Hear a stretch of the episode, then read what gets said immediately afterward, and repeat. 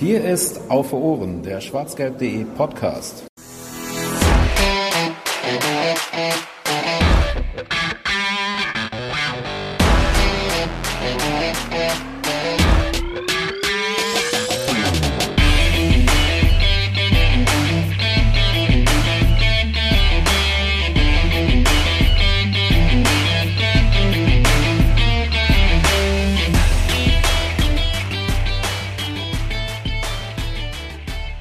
Kommt nicht allzu oft vor, dass ein Verein wie Borussia Dortmund in der Champions League auf einen Verein trifft, gegen den er noch nicht gespielt hat. Zumindest, wenn der Gegner aus London kommt und der Chelsea FC ist und nicht irgendwie ein Verein, der jetzt zum ersten Mal generell in der Champions League äh, gegen den Ball tritt.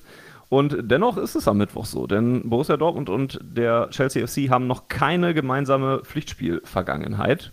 Das wird sich, wie gesagt, am Mittwoch im Westfalenstadion ändern.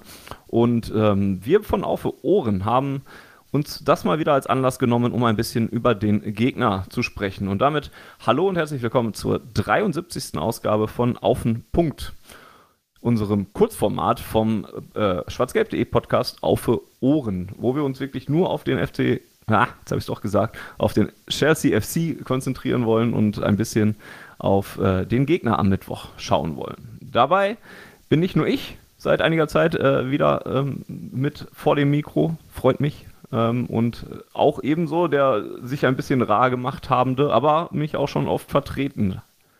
De? Jens, hallo Jens, grüß dich. Hallo Fanny, schön, dass du wieder da bist. So rar habe ich mich gar nicht gemacht. Ich war, glaube ich, in der vorletzten Aufzeichnung noch dabei. Du bist derjenige, der sich äh, ein bisschen rar gemacht hat. Wie, wie ist dein Leben so als Vater? Anders, anders. Ich äh, wechsle Windeln, während in Mainz äh, entscheidende Tore fallen zum Beispiel oder sowas. Ähm, aber schön. Und äh, schön auch, dass ich jetzt trotzdem mal wieder Zeit gefunden habe. Ich vermisse das Podcasten ja doch. Ähm, ja, und wenn der Jens und ich jetzt schon hier sind, ähm, wäre es wenig zielführend, wenn wir beide über den Chelsea FC reden, weil da würde jetzt nicht me mega viel Substanz bei rumkommen. Und deswegen haben wir uns jemanden eingeladen, der jetzt schon zum dritten Mal bei Auf dem Punkt dabei ist, weil der BVB gegen eine englische Mannschaft spielt. Ähm, das war in der Vergangenheit bei Manchester City und Tottenham schon so und ist es jetzt eben auch äh, mit dem Londoner Verein. Ähm, und zwar haben wir Uli Hebel in der Leitung. Der ist Kommentator und Journalist bei Sky und The Zone zum Beispiel. Macht den Podcast Click and Rush zur Premier League mit seinem Bruder. Und ähm, ja, ist generell eben dementsprechend gut informiert und ähm, gesundheitlich ein bisschen angeschlagen, wie, wie ihr gleich auch wahrscheinlich hören werdet. Deswegen hallo Uli und ein viel größeres Dankeschön, dass du Zeit hast ähm, und dir die Zeit nimmst, vor allen Dingen ähm, mit uns zu sprechen. Ich grüße euch auch. Vielen Dank für die Einladung und Entschuldigung, falls sich das etwas seltsam anhören wird und ungewohnt, wahrscheinlich vor allen Dingen. Du musst wirklich nicht um Entschuldigung bitten, wenn du dir hier mit angeschlagener Stimme die Zeit nimmst, uns Rede und Antwort zu stehen. Ähm, wir geben uns auch ein bisschen Mühe, Fanny und ich, dir die Fragen so mundgerecht zu servieren, ähm, wie es geht. Aber so ganz kriegen wir es dann doch nicht hin, nur Ja-Nein-Fragen zu stellen. Ähm, Fanny hat es eben angesprochen, Chelsea gegen den BVB, das erste Aufeinandertreffen. Hast du so ein bisschen Einblick in die Erwartungshaltung und Gefühlslage in London? Wie sieht man den BVB vor Ort? Also es gibt immer den Klassiker in England, ähm, German Giants. Das sind die Bayern, die einmal gemeint sind, das Borussia Dortmund. Und allerspätestens ähm, nach der Verpflichtung Tuchels bei Chelsea hat man sich mit Dortmund nochmal sehr viel eingehender beschäftigt und was, was da so lief in der Vergangenheit etc. Und ähm, der Respekt ist schon groß, äh, wissentlich auch, dass es bei Chelsea gerade jetzt nicht so sehr läuft. Und logischerweise, ähm, also ich sage es jetzt einfach mal so, aber ihr, ihr wisst es ja wahrscheinlich auch schon, in der Liga geht es um nicht mehr so viel bei Chelsea, da sind sie im Mittelfeld in beiden Pokalwettbewerben raus. Das heißt, die Saison kann man eigentlich nur retten mit einem Sieg mindestens mal äh, jetzt gegen Dortmund, dass man weiterkommt in der Champions League und generell äh, diesem Kader, der ja einige, einige starke Spieler jetzt noch dazu bekommen hat, zu den sowieso schon starken, die da sind, eine gewisse Perspektive zu geben. Also ähm, man weiß schon mehr als normalerweise, wenn es gegen deutsche Gegner geht. Jetzt war einiges los in den letzten Monaten äh, in London rund um den äh, Chelsea FC. Ähm, ist wahrscheinlich auch schwierig, das in wenige Worte zu fassen, aber vielleicht für diejenigen, die sich ähm, jetzt nicht so mit dem englischen Fußball immer wieder befassen, ähm, kannst du vielleicht das letzte Jahr so ein bisschen mal zusammenfassen, was da alles los war mit Abramovic, der dann ja auf einmal nicht mehr da war und neuen Leuten, die gekommen sind, die Verpflichtungen in der Winterpause hast du schon angesprochen. Jetzt nicht in epochaler Breite, aber vielleicht so ein Kurzüberblick, damit man so ein bisschen auf Stand kommt, was da im letzten Jahr so abgegangen ist. Also spannende Aufgabe. Ähm, bin jetzt auch gespannt, ob ich das ja. hinbekomme. Ich versuche es mal in aller Kürze. Ähm, also vor circa einem Jahr ähm, hängt, das hängt ja sehr stark zusammen mit den politischen Geschehnissen ähm, rund um die Krim, also äh, der Angriffskrieg Russlands auf die Ukraine. Roman Abramowitsch wurden ja recht schnell Verbindungen in den Kreml nachgesagt, der seinerzeit Besitzer war über lange, lange Zeit, also fast 20 Jahre. Und ähm, der wurde dann zum Verkauf gezwungen Zwischenzeitlich ist der FC Chelsea dann eingefroren gewesen. Das heißt, durfte eigentlich gar kein Geld mehr ausgeben, nur noch bestehende Verträge befüttern. Heißt, weder Spieler Verträge verlängern, noch äh, größere Auswärtsreisen, noch Geld verdienen in irgendeiner Weise, sodass es dann irgendwann zum erzwungenen Verkauf kam. Ähm, unter ehrlicherweise strapaziösen äh, Bedingungen für alle, die da in diesem Verein gearbeitet haben. Dann hat ähm, ein Konsortium aus den USA übernommen. Ähm, wir haben dann alle Todd Bowley kennengelernt als den äh, mutmaßlich neuen Besitzer des FC Chelsea, der dann äh, recht schnell klar gemacht hat, dass ihm wurscht ist, was die Welt kostet. Er möchte sie auf alle Fälle haben auf dem Transfermarkt. Das ist Punkt eins, dass, dass man gemerkt hat, okay, da kommt jetzt was, was an. Ähm, Punkt zwei ist, dass er angefangen hat, ähm, ich komme dann später gleich nochmal drauf, er ist nicht der starke Mann, aber komme ich gleich später nochmal drauf, aber äh, damals meinte man das noch so, er hat recht schnell angefangen, dass ähm, eigentlich in jedem Ressort, in diesem ganzen Verein, und ich meine jetzt wirklich von Marketing über Recruitment, über Scouting, leitende Persönlichkeiten ausgetauscht wurden, sprich die entlassen wurden und neue dazukamen. Das ist so ein Best-of ähm, RB-Konstrukt featuring Brighton, die sie sehr gut finden, inklusive Trainer dann ja auch letztlich. Ähm, und dann ging die Saison äh, schlecht los. Dann äh, gab es mit ihm und Tuchel verschiedene Reibungspunkte. Thomas Tuchel musste dann nach der Niederlage gegen Zagreb in der Champions League gehen. Es kam dann in äh, Hauruck-Aktion Graham Potter von Brighton Hove Albion äh, Anfang September. Und ähm, mit ihm ging es zunächst so in eine gewisse stabilere Phase rein. Und dann jetzt nach der WM ist es aber weitergegangen mit ganz fürchterlichen Ergebnissen, mit ganz ähm, großem Verletzungspech und jetzt echt im Absturz ins Mittelmaß. Und dann, ich meine, die Januar-Transferperiode haben wahrscheinlich alle noch relativ ähm, ja, gut vor Augen. Wenn nicht, dann reicht, glaube ich, ein Klick im Internet, um zu finden, wie viel Geld die da ausgegeben haben für zum Teil natürlich auch hochspannende und, und richtig starke Spieler. Und ähm, da ist jetzt nochmal so im Zuge der, der Recherchen auch rausgekommen, das weiß man hier in Deutschland gar nicht so sehr, ist aber so, Ekbali ist der starke Mann und nicht so sehr Todd Bowley, ähm, der aber von diesem Konsortium ganz gerne als, als Gesicht nach draußen geschickt wird, weil die Medien haben das gefressen, also kann man das ja auch so machen.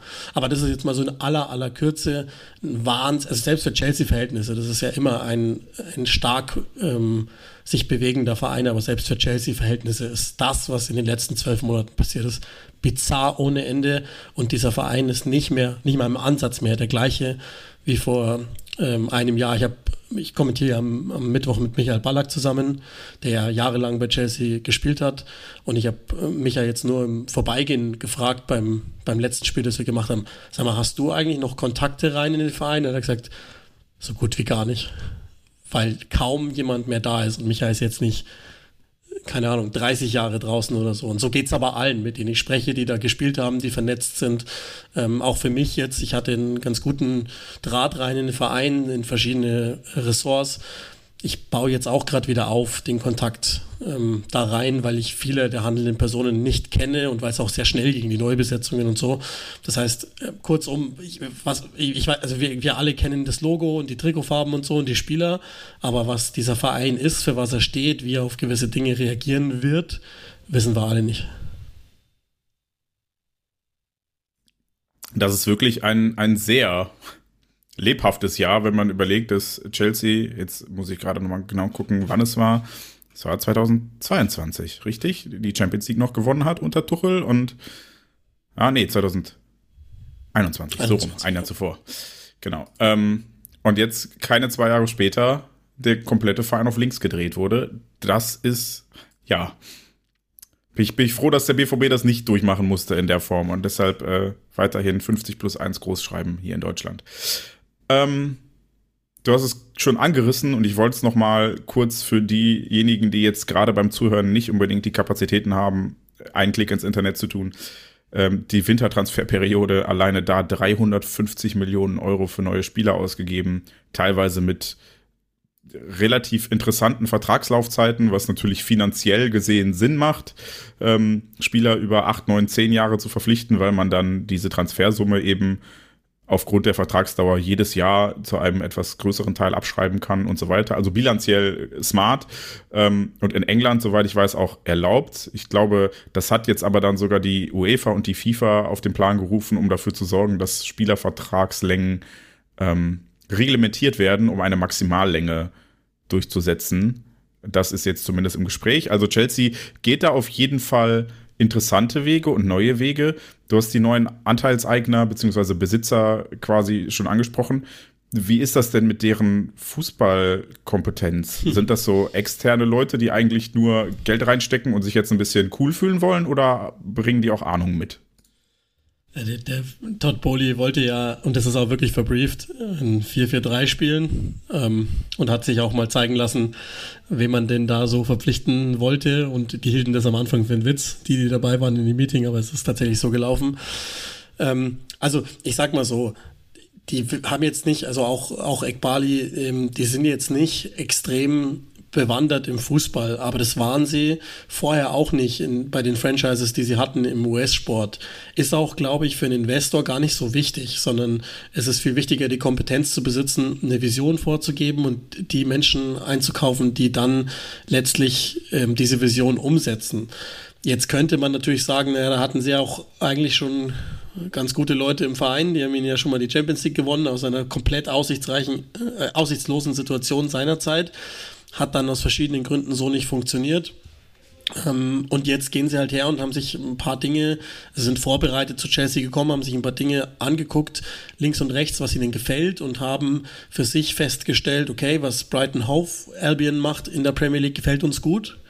Zu Recht auch, also das ist einer der, der am besten geführten Vereine in England, wenn nicht der beste im Moment.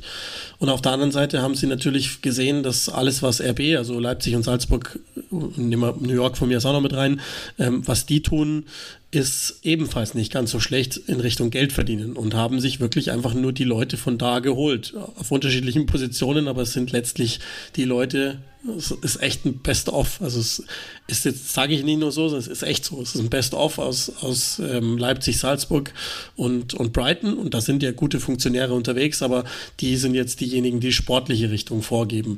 Und ehrlicherweise, also ja, die haben viel Geld ausgegeben und es läuft gerade überhaupt gar nicht.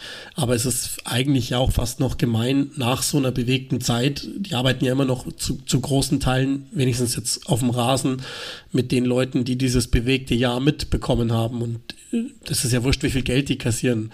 Die haben ja trotzdem Unsicherheiten und ähm, leiden ja auch unter Situationen und haben auch äh, Schlüsselspieler, Mitspieler verloren, ähm, so wie Rüdiger, der nicht bleiben konnte und so. Ähm, und deswegen ist es eigentlich fast gemein, die jetzt schon zu, zu bewerten. Andererseits, ich meine, Chelsea ist halt in der Historie auch ein Verein, da ging es immer um Silber. Das war das absolute äh, Handlungsmaximum und deswegen wird es halt auch getan. Wir sind immer noch im europäischen Spitzenfußball und, und da gibt es halt nicht so viel Zeit. Aber an sich ist es irgendwie alles äh, total wild, was jetzt alles passiert ist. Es so alles zu verarbeiten ist für mich schon schwierig. Jetzt habe ich nur von außen damit zu tun, aber die Leute, die da drin sind, das muss ja für die Wahnsinn sein. Du hast gerade von einer Vision gesprochen und davon vielleicht auch, was für eine Idee dann irgendwann dahinter steckt, wie man Spieler verpflichtet und, und den Fußball dann ausrichtet. Wenn man sich jetzt nur mal die Winterneuzugänge anspricht, äh, anguckt, die Jens ja gerade schon vorgerechnet hat, sehr, sehr viel Geld gekostet haben, dann sieht man recht schnell, dass das alles recht junge Spieler sind. Der älteste von denen, die da geholt wurden, ist, ist Joao Felix mit äh, 23 Jahren. Und das ist wahrscheinlich auch schon der bekanntere Name oder der fast bekannteste Name von dem. Könnte das dann auch wohl so das neue Leitbild, sage ich mal, oder die neue Zielrichtung sein, die, die man dann in London einschlagen möchte, dass man eben junge Spieler holt, die dann trotzdem oder gerade deswegen halt auch talentiert sind, aber halt auch schon sofort auf hohem Niveau Fußball spielen können? Genau, das ist dann der RB-Ansatz sozusagen. Du holst ähm, junge Spieler auf lange Zeit und verkaufst sie entweder ähm, gegen Gewinn oder verkaufst sie einfach nur gegen Ablöse, es muss gar kein Gewinn sein, oder sie spielen bei dir. Das ist ein Pfeiler. Der andere Pfeiler ist, Chelsea hat ähm, jetzt in den letzten, ja, eigentlich zehn, vielleicht sogar zwölf Jahren mit die stärkste Academy im ganzen Land. Die haben teilweise auf, auf dem englischen Niveau alles dominiert. Und ähm, es ist der, der Ansatz ähm, von der neuen Besitzergruppe jetzt den Spielern, die, die da rauskommen, langfristige Verträge zu geben. Also da geht es ebenfalls in diese Richtung. Deswegen war es jetzt nicht komplett neu. Also natürlich hat das jetzt mit Financial Sustainability zu tun, aber ähm, mindestens sechs Jahresverträge an die Eigenbauspieler, die entweder spielen sollen, verliehen werden sollen, gibt ja immer diesen Begriff JC Loan Army, oder dann eben auch verkauft werden sollen. Also sie wollen grundsätzlich keinen Spieler mehr gehen lassen, ablösefrei. Sie verlängern alle Verträge, so hört man das. Also auch da, was ich jetzt sage, ist alles nur eine, eine Kurzbeobachtung und, und Teile, Teile sind verbrieft, Teile habe ich jetzt nur so rausgesehen. Ich weiß nicht, was dieser Verein tut, aber es gibt einige Beispiele, Armando Broya, Reese James, wo man das jetzt so gemacht hat, dass man eben Jungspielern die Verträge gibt, lange Verträge gibt und bei den anderen, Mudrik, ähm, Badiagil und so ist es, glaube ich, ziemlich klar, worum es geht, nämlich um das Abschreiben, Möglichkeit des bilanziellen Abschreibens. Ähm, aber ja, ich glaube, das ist der neue Weg von Chelsea, dass sie wirklich ähm, jünger verpflichten, als es mal der Fall war. Heißt aber auch, dass die Spieler, die jetzt geholt wurden, also auf der einen Seite äh, hat Chelsea ja das Problem mit den neuen Neuverpflichtungen, dass sie in der Champions League nur drei nachmelden dürfen. Ähm, heißt das dann, dass viele davon gar nicht dafür geholt wurden, dass sie jetzt sofort helfen sollen? Abgesehen davon, dass sie sie auch in der Champions League gar nicht einsetzen dürfen? Also auch da, ich habe absolut keine Ahnung. Es gibt ein paar Deals, ähm, also bei Jean Felix, das ist ja der einzige, der, der ist ja nur geliehen ohne Kaufoptionen. Das heißt, das ist eigentlich ein, ein Lose-Lose-Deal. Der, der, der soll jetzt die Lücke stopfen, weil sich ein paar Offensive verletzt haben. Der soll jetzt die Lücke stopfen, dass man danach dann Mudrik und Enzo Fernandes noch holt, Das ist dann doch wieder erstaunlich. Zeigt auch, dass es manchmal nur impulsiv zu, zu gehen scheint, dass man manchmal denkt, naja gut, dann, ah, wenn der auch noch da ist, dann holen wir den halt auch noch. Und ähm, beim Rest ist es aber so, also bei der Gilles ist, glaube ich, schon jemand, ähm, Santos, den sie aus Brasilien geholt haben, das sind wahrscheinlich Leute, die dann eher so, äh, und Fofana auch als aus Molde, das sind dann Leute, die jetzt im Moment helfen müssen, weil der Kader gerade äh, verletzungsbedingt ausgedünnt ist, die aber, glaube ich, maximal mittelfristig helfen können. Und ähm, die anderen wie Mudrik, wie, wie Fernandes sind natürlich auf so einem Niveau, dass die natürlich auch sofort helfen werden. Aber der, der Blick geht nicht so sehr in Richtung Champions League, weil ich glaube, Chelsea auch realistisch genug drauf ist zu wissen, das wird nicht reichen in der Saison.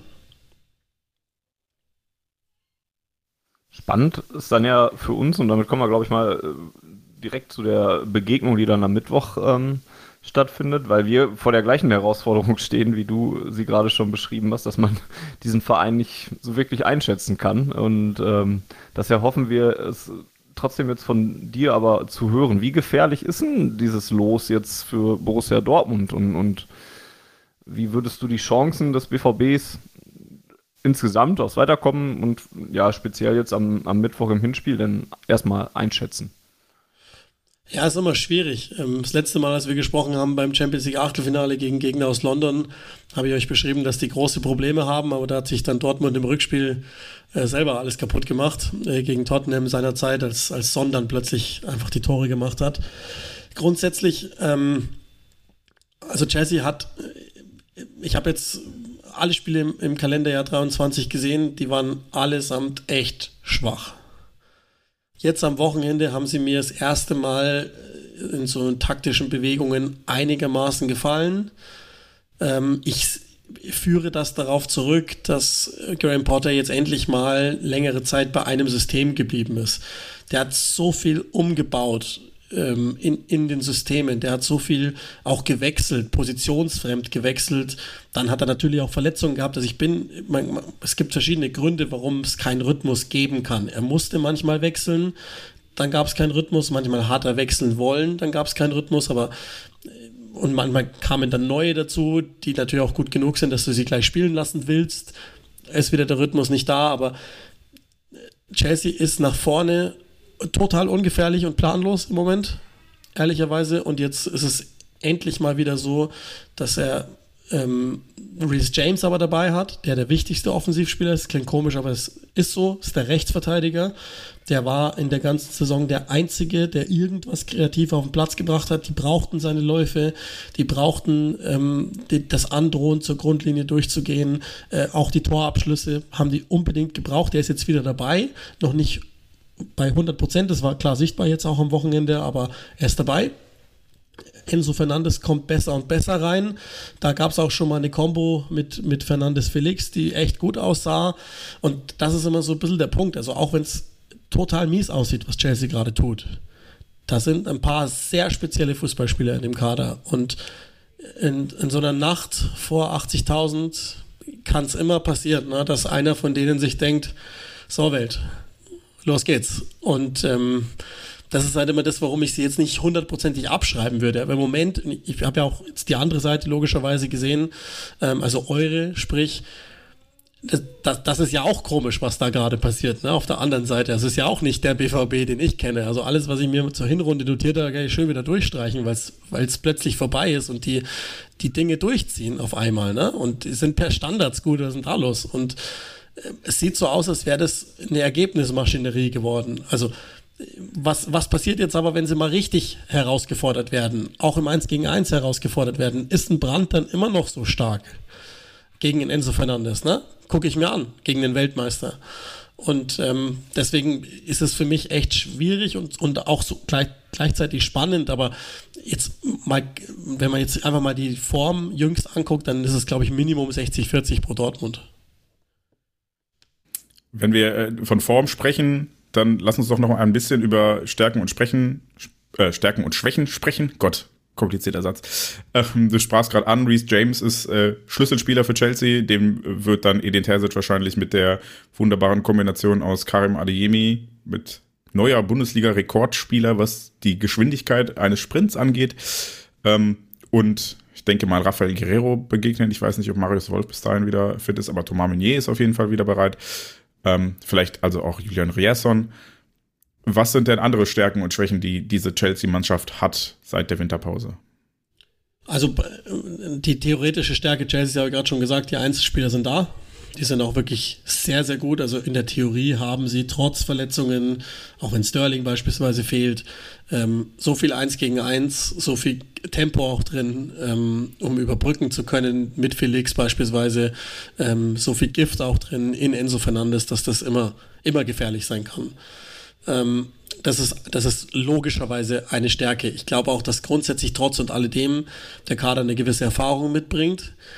Die ist aber zeitgleich auch eine Schwäche, wenn man mal nach hinten guckt. Also die Verteidigung, die Innenverteidigung, um es mal ganz äh, spezifisch auszudrücken, hat alles andere als viel Tempo zur Verfügung. Wenigstens die, die mit dabei sind. Der Gilles ist ja nicht dabei. Ähm, dann, gibt, dann reden wir noch von Kulibali und von ähm, Thiago Silva zum Beispiel, der jetzt also ich, weiß, ich muss immer wieder nachschauen, wie alt er wirklich ist, aber wahrscheinlich näher an der 40 als an der 35. Daher. Ähm, das ist richtig, 38. Ja, ich bin, bin, ich muss immer aufpassen. Ich bin immer zwischen 7 und 38, weiß ich nicht, aber auf jeden Fall ist er alt und war ja noch nie der Allerschnellste. Es war immer auf einem ordentlichen Level, aber inzwischen ist er natürlich einfach alt, ne? Und ähm, ist aber nach wie vor eigentlich leistungsbester und das sagt ja schon ganz, ganz, ganz viel aus. Und jetzt dann gepaart mit den, mit, dass ich das Gefühl hatte, dass Graham Potter schnell viel wollte von dieser Mannschaft, schnell viel Flexibilität wollte, gibt es teilweise so ganz komische Handlungs- Blackouts, also dass man das Gefühl hat, jetzt wissen die gar nicht mehr, was zu tun ist. Und dann geht einer aggressiv raus, meistens ist es Kulibali faul dumm, hat der Gegner schon wieder einen Freistoß und, und vorbei ist es. Also die kriegen auch echt viele blöde Gegentore, die sie unter Tuchel so nie bekommen haben. Das ist nochmal ein großer Unterschied. Die Defensive ist schwach und das fängt auch schon vorne an. Das ist auch, glaube ich, der allergrößte Schwachpunkt bei Chelsea im Moment.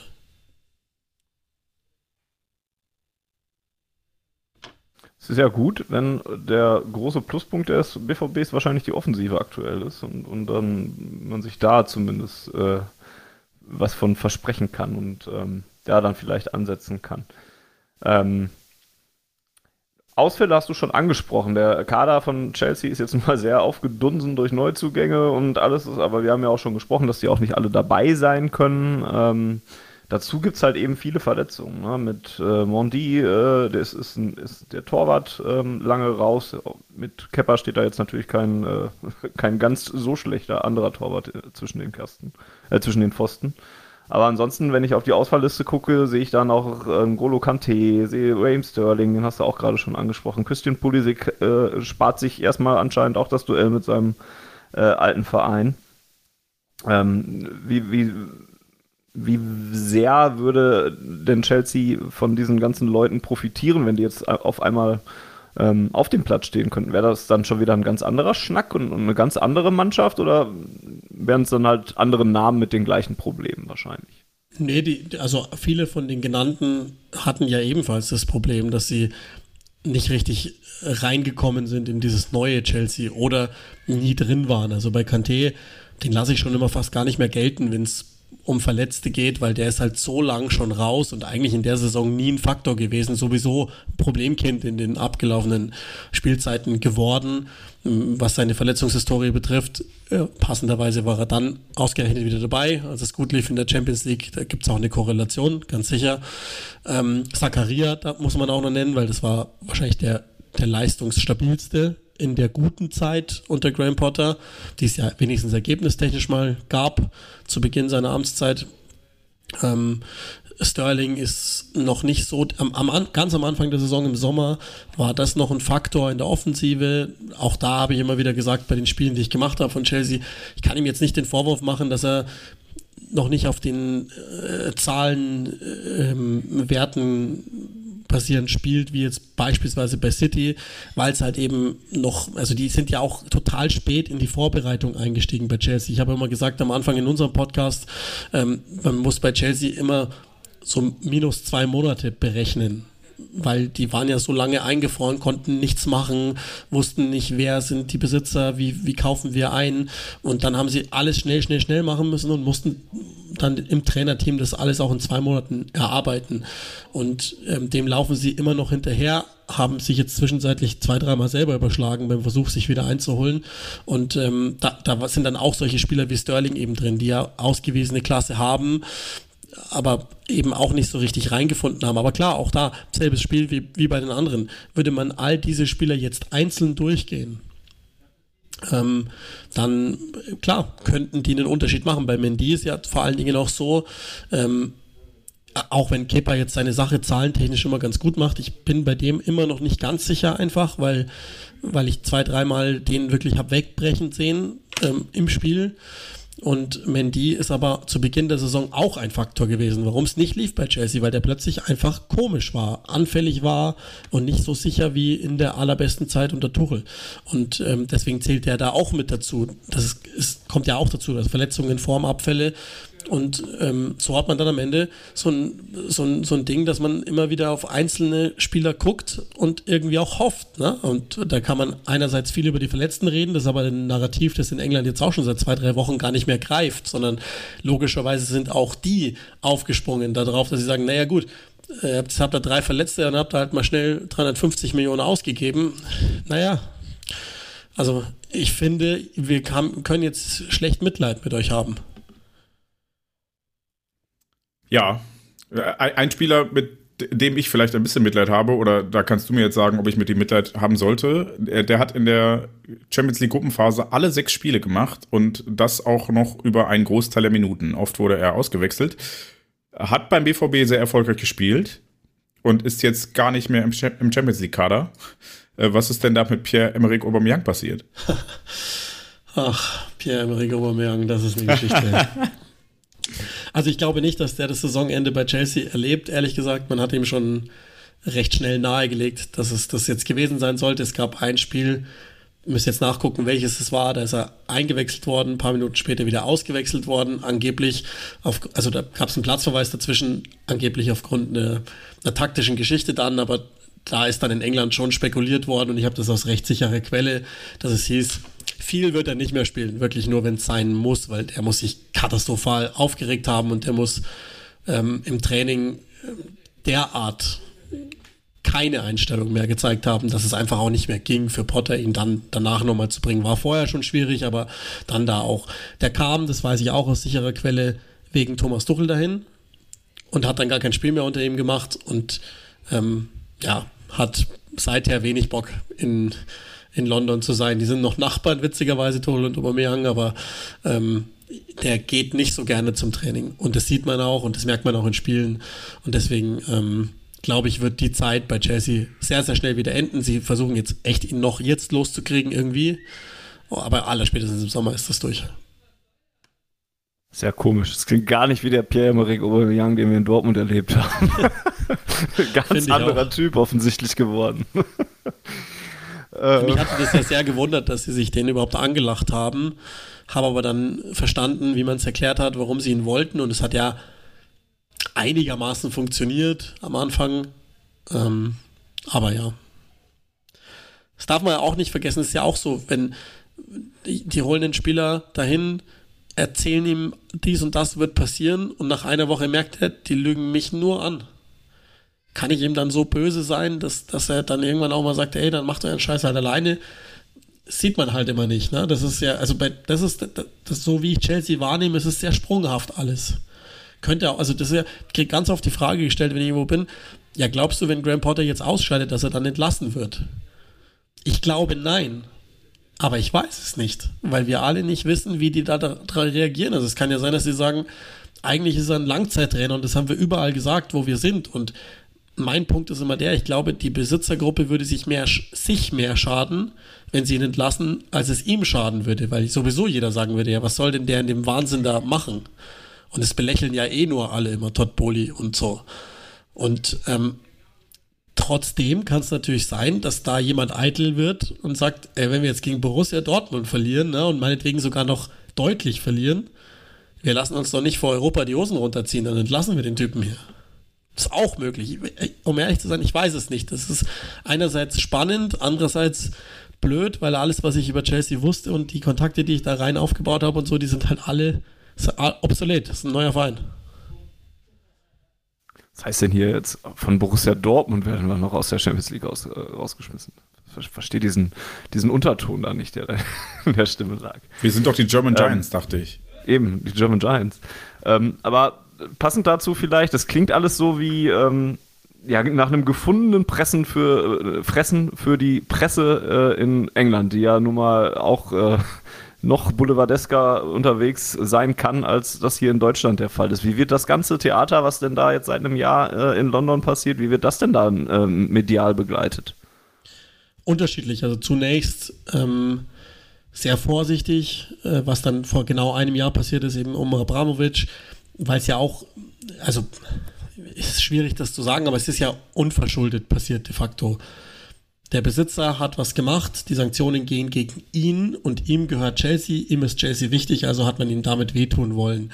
Aber da kann, konnte ja der Verein erstmal nichts dafür. Da war man eigentlich zunächst mal sehr, sehr vorsichtig und hat, wie ich finde, auch recht fair Bericht erstattet. Dann ging es natürlich schon los bei bei Boli dann, ne, als die ersten Fettnäpfchen kamen, eben das 443 und so.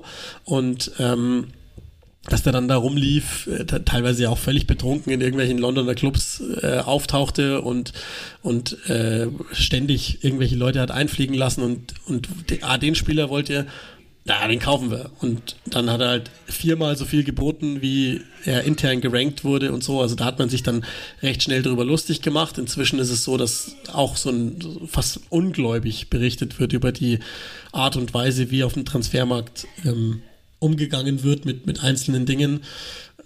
Und da ist auch ein bisschen Häme immer dabei in England, insbesondere auch in den sozialen Netzwerken. Also Chelsea ist zwischenzeitlich mal gar nicht mehr so unbeliebt gewesen.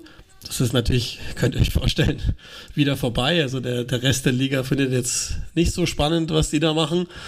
Ähm, und so, glaube ich, kann man das dann auch sehen, dass, dass die Engländer das durchaus belächeln und leichte Schadenfreude auch haben, dass das aber nicht sofort sportlich aufgeht. Sonst, glaube ich, wäre es nochmal anders. Aber das ist jetzt eher so, dass man sagt, ach guck mal, ihr gebt, was weiß ich, eine Milliarde aus und kriegt nichts gebacken.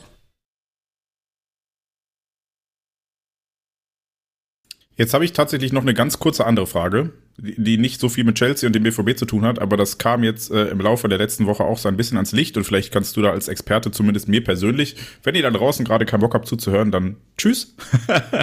ähm, zumindest mir persönlich ein paar äh, Insights zu geben und zwar das Manchester City. Ich kam drauf, weil du gerade davon gesprochen hast, die haben halt eine Milliarde ausgegeben und es läuft nicht und das Gegenbeispiel wäre ja Manchester City, die auch Milliarden wahrscheinlich schon ausgegeben haben und es läuft entsprechend gut. Ähm, da gibt's jetzt aber von der Premier League augenscheinlich Untersuchungen und auch schon quasi zumindest Anklagen oder irgendwie sowas. Kannst du mir das kurz einmal etwas ausführlicher erklären als das eine kurze Statement, was ich dazu gefunden habe? Also es geht um insgesamt neun Spielzeiten, äh, in denen 100 plus, wie viel weiß ich nicht, aber 100 plus äh, Verstöße äh, nachgesagt werden, beziehungsweise auch schon bewiesen wurden. Äh, Ankläger ist die Premier League und ähm, eben der Beklagte ist dann in dem Fall Manchester City. Was genau, weiß ich nicht. Also worum es genau ging, es, es heißt, dass es äh, um, um bilanziell falsche Darstellungen geht. Vor allen Dingen zum Beispiel Einordnung von Sponsoren. Das ist ja schon der Trick, den Paris Saint-Germain auch angewendet hat. Das heißt es, dass, dass, dass es vor allen Dingen darum gehen soll, aber es gibt noch ein paar mehr. Und ähm, wann aber genau vermeldet wird. Um was es sich handelt, ist nicht bekannt. Das kann sich, so habe ich es gehört, bis zu vier Jahre noch ziehen, bis wir das erfahren, weil die Untersuchungen jetzt eingeleitet werden, natürlich gesprochen werden muss und äh, wird niemand versuchen, irgendwas zu verschleiern, da können wir uns alle sicher sein. Deswegen ähm, können, wir auch glücklich sein in der Zukunft, weil da wird alles auf den Tisch kommen, ist klar. Und dann geht es noch darum, ähm, auch einen Strafenkatalog sinnvolle Dinge ähm, einfach nachzugucken. Also ich habe ich hab mir den Strafenkatalog mal angeguckt, was alles möglich wäre. Das geht von einem einfachen Punktabzug, was ja noch eigentlich einigermaßen darstellbar wäre, bis zum Transferembargo. Also dass man sagt, ihr könnt zwei, drei, vier Transferperioden nichts mehr verpflichten. Gab es ja bei Chelsea auch schon mal, dann aber mit so einem langen Vorlauf, dass man dann schon wieder eineinhalb Jahre lang sich eine ganze Truppe zusammenkaufen kann, bis hin zu einzelne Spiele müssten nachgeholt werden. Jetzt geht es bei 2009 los, kann man sich eher nicht vorstellen, oder aber sogar Ausschluss aus der Premier League, was ich auch nicht denke. Interessant ist aber, und da soll Chelsea einer der Chefankläger sein, dass die anderen Vereine der Premier League vor allen Dingen großen Druck auf die Liga ausüben, dass das natürlich gesühnt werden muss. Das ist ja ein fetter Unterschied im Vergleich zu dem, was, was schon mal bei City war, nämlich dass die UEFA bei Financial Fairplay damals untersucht hat und die keinerlei Interesse hatten, dass City aus den Wettbewerben fliegt. Ich glaube zwar, dass das die Premier League erstmal auch nicht hat, weil City inzwischen schon das umsatzstärkste Unternehmen ist in der Liga und auch eines der beliebtesten Unternehmen weltweit. Ich sage jetzt bewusst Unternehmen, ne, aber Fußballmannschaften, Vereine, wie ihr haben wollt. Und dann ähm, die anderen, aber also witzigerweise, ne, Chelsea ist ein Chefankläger, obwohl die ja selber ihren Scheiß gerade durchziehen. Und das ist schon auch immer lustig, wie das dann läuft. Ich weiß nicht, also da bin ich sehr gespannt, welches Interesse da sich am Ende durchsetzt, aber ähm, mehr ist es tatsächlich im Moment auch noch gar nicht. Mehr weiß man auch nicht. Ähm, weil die Premier League das jetzt natürlich, also wenn sie klagen, dann bereiten sie das vor. Ich habe mir sagen lassen, es sind zwei, drei Anwälte mit drin aus England, die als sehr aggressiv gelten und auch eher, sagen wir mal, links zugeordnet werden. Das heißt, ähm, die haben die haben es nicht so gern, wenn, wenn, sie verarscht werden und deswegen wird dieser ganzen Klage insgesamt mehr Erfolgschance eingerechnet als seinerzeit die der UEFA. Aber ob es so ist, weiß ich nicht. Da kenne ich mich auch ehrlich gesagt in der englischen Juristerei nicht gut genug aus. Was würde denn der Premier League mehr schaden, wenn man das jetzt lasch sühnt oder wenn man dann den Meister der letzten Jahre entthronen muss, retrospektiv. Also kenne das ja aus Tour de France oder so, wo ja. ich weiß gar nicht, wie weit man zurückgucken muss, um einen ungedobten Tour de France-Sieger zu, also jetzt aktuell möglicherweise schon, aber oder bei den 100-Meter-Läufern in der Leichtathletik, wo man dann guckt, okay, von den x Millionen, äh, von den x 100 Weltrekorden muss man so und so viel streichen, weil die Leute wahrscheinlich gedopt waren zu der Zeit. Was wäre der größere Schaden für die Premier League? Jetzt zu sagen, okay, wir lassen es durchgehen, weil es doch nicht so schlimm, oder zu sagen, hey, die Mannschaft, die in den letzten Jahren regelmäßig Meister wurde bei uns, wir müssen diese Titel aberkennen und dann kriegt Liverpool jetzt halt noch zwei Titel dazu oder United oder wer auch immer dann jeweils Zweiter war. Letzteres. Ähm, es gibt ja ein Beispiel aus Italien, wo das so war Juventus, die dann ja sogar abgestiegen sind. Inter ist ja auch immer ein Titel aberkannt worden, glaube ich. Oder sogar zwei. Und ähm, das war dann schon in der Zeit, als die Serie A eh keiner mehr ernst genommen hat. Und das ist, also das ist jetzt mein, das ist nur so mein Gefühl, aber das ist ja teilweise heute noch so, dass dann jetzt als Juventus wieder Punktabzug kriegt, sagen alle, ja gut, ist ja klar, ne? Ich glaube, das, das schadet der Liga nachhaltig. Und das würde ich nie tun, wenn ich die Premier League wäre. Ähm, wir haben in unserem Podcast mal ganz salopp dahin gesagt, das ist wirklich jetzt nicht sehr journalistisch, was ich sage, aber ja, so zwischen Privatpersonen, es wird eh so ein Konzessionsding sein, ne? Also, ja, kriegen sie, keine Ahnung, zwei Transferperioden dürfen sie nicht mehr einkaufen, das wissen sie aber schon ein Jahr vorher. Dann kriegen sie noch sechs Punkte abgezogen, weil da ist es ihnen immer noch zuzutrauen, dass sie dann Meister werden am Ende. Und wenn sie es ein Jahr nicht werden, dann ist es ja auch gut für die Liga, ne? wenn es dann mal wieder Manchester United wird zum Beispiel oder jetzt Arsenal. Also würden sie es in dieser Saison noch durchziehen, das wäre natürlich eigentlich überragend für die Liga. Wobei auch da würde man dann wahrscheinlich sagen, ja toll, also vielleicht wären sie es so nicht geworden.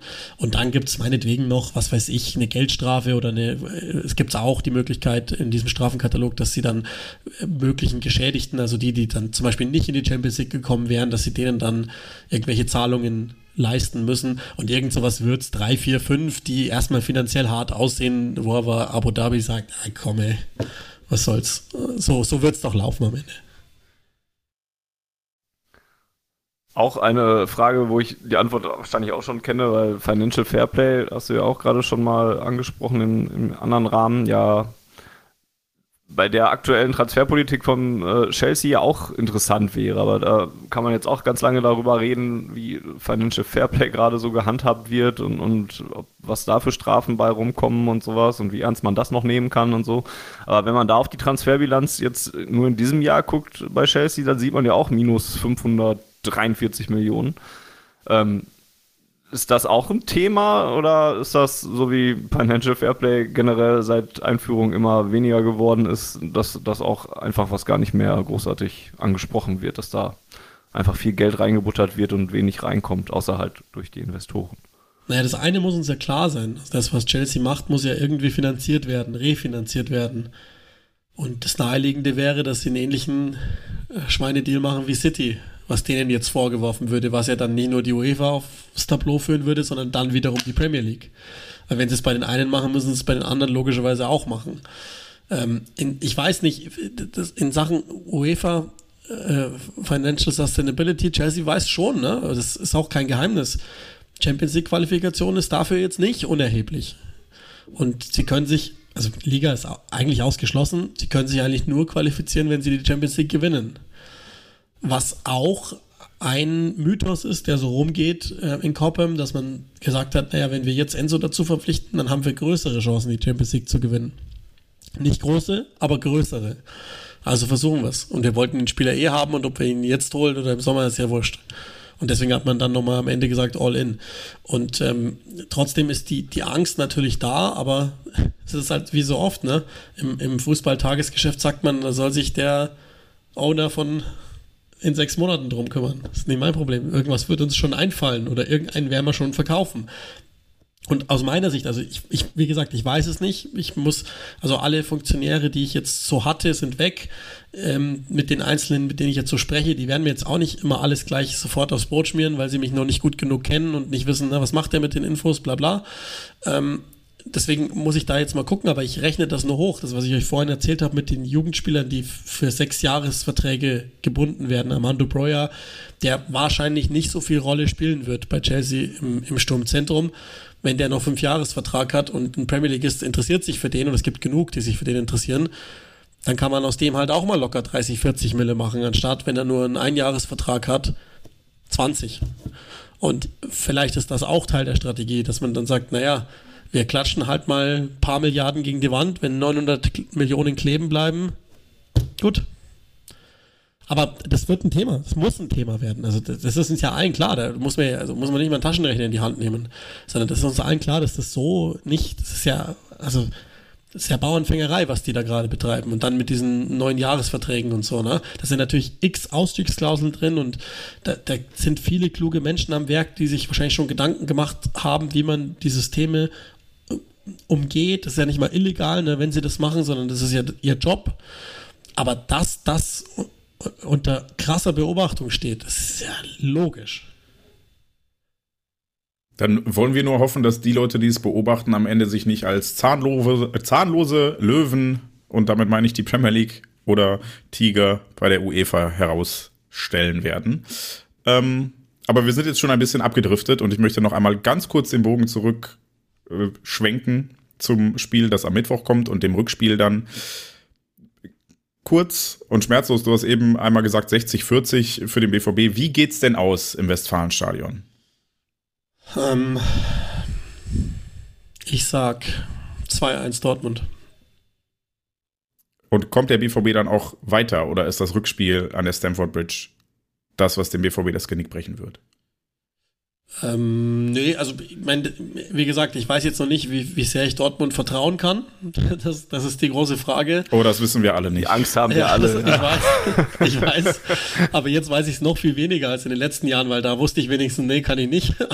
Aber äh, jetzt bin ich mir nicht mehr ganz so sicher. Ich habe nach wie vor noch so ein paar Problemchen mit, mit der Idee, die es am Ball gibt gegen tiefe Mannschaften und Graham Potter kann das schon absperren, theoretisch.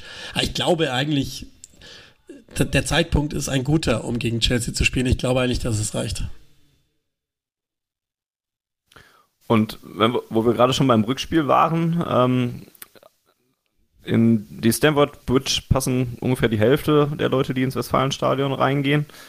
Ähm, was macht die so aus und, und, speziell? Ist jetzt, jetzt auch kein Stimmungsgarant in den letzten Jahren gewesen, wenn ich es jetzt vor, vorsichtig formuliere. Oder liege ich falsch?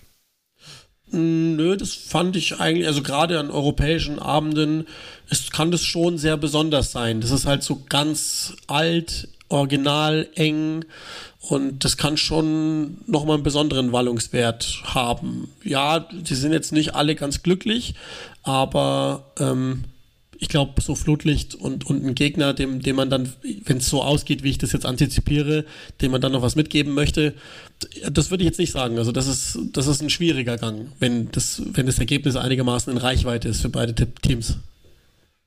Okay, und dann ja auch verbunden mit der ja, letzten Hoffnung, so was, was die Rettung der Saison angeht, ja wahrscheinlich auch so. Genau, und das wird 100% mitspielen. Ich meine, der, der Trainer ist auch nicht dämlich dem haben sie gesagt, der darf hier langfristig was aufbauen, aber der weiß schon auch, ne? Also äh, German Giants ist das eine, aber die sind ebenbürtig. Und wenn man mal die Kadermarktwerte vergleicht, dann ist es ja eigentlich, muss er das schaffen, ne? Und er hat noch nicht so viele gute Siege geholt, um nicht zu sagen, es gibt eigentlich gar keinen bislang bei Graham Potter, der sagt, hey, ich bin der Mann, den ihr geglaubt habt zu holen. Und das wäre dann natürlich der gegen Dortmund. Dann hoffen wir einfach, dass es nicht so kommt. ja, und äh, wir hoffen jetzt in kürzerer Folge erstmal, dass du recht schnell wieder fit wirst, lieber Uli. Vielen Dank, dass du da warst. Vielen Dank an alle Zuhörerinnen und Zuhörer für die letzten etwa 45 Minuten. Ähm, ihr seid gut vorbereitet jetzt auf das Spiel des BVB und vor allem auf den Gegner, den Chelsea FC aus London. Schön, dass du da warst, Fanny. Ja, schön, dass ich da sein durfte und äh, schön, dass du da warst, Jens. Äh, das, das war's schon. Auch von mir danke und gute Besserung an Uli. Vielen Dank. Das, das nehme ich sehr gerne an und mal gucken, ob ich es bis Mittwoch schaffe. Wir drücken die Daumen. Und äh, ihr da draußen drückt hoffentlich auch die Daumen, damit der BVB in die nächste Runde der Champions League einzieht. Dafür muss er erstmal das Hinspiel gewinnen am Mittwoch im Westfalenstadion. Ja, und das war's. Oder haben wir noch was?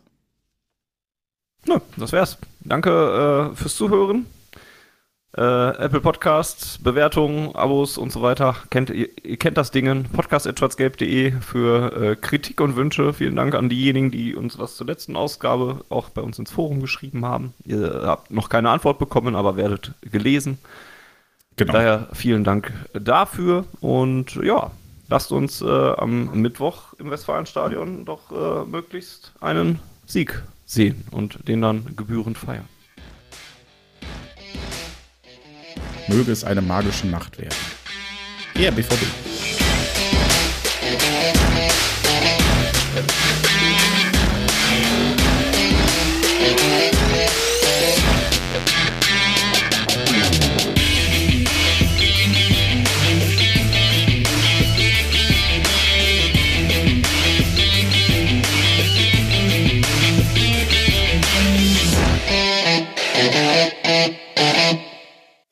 Zuhörerzahl, wie immer präsentiert von schwarzgelb.de, dem Fanzine über Borussia Dortmund. Auf Ohren bedankt sich bei 19.009 Zuhörern ausverkauft.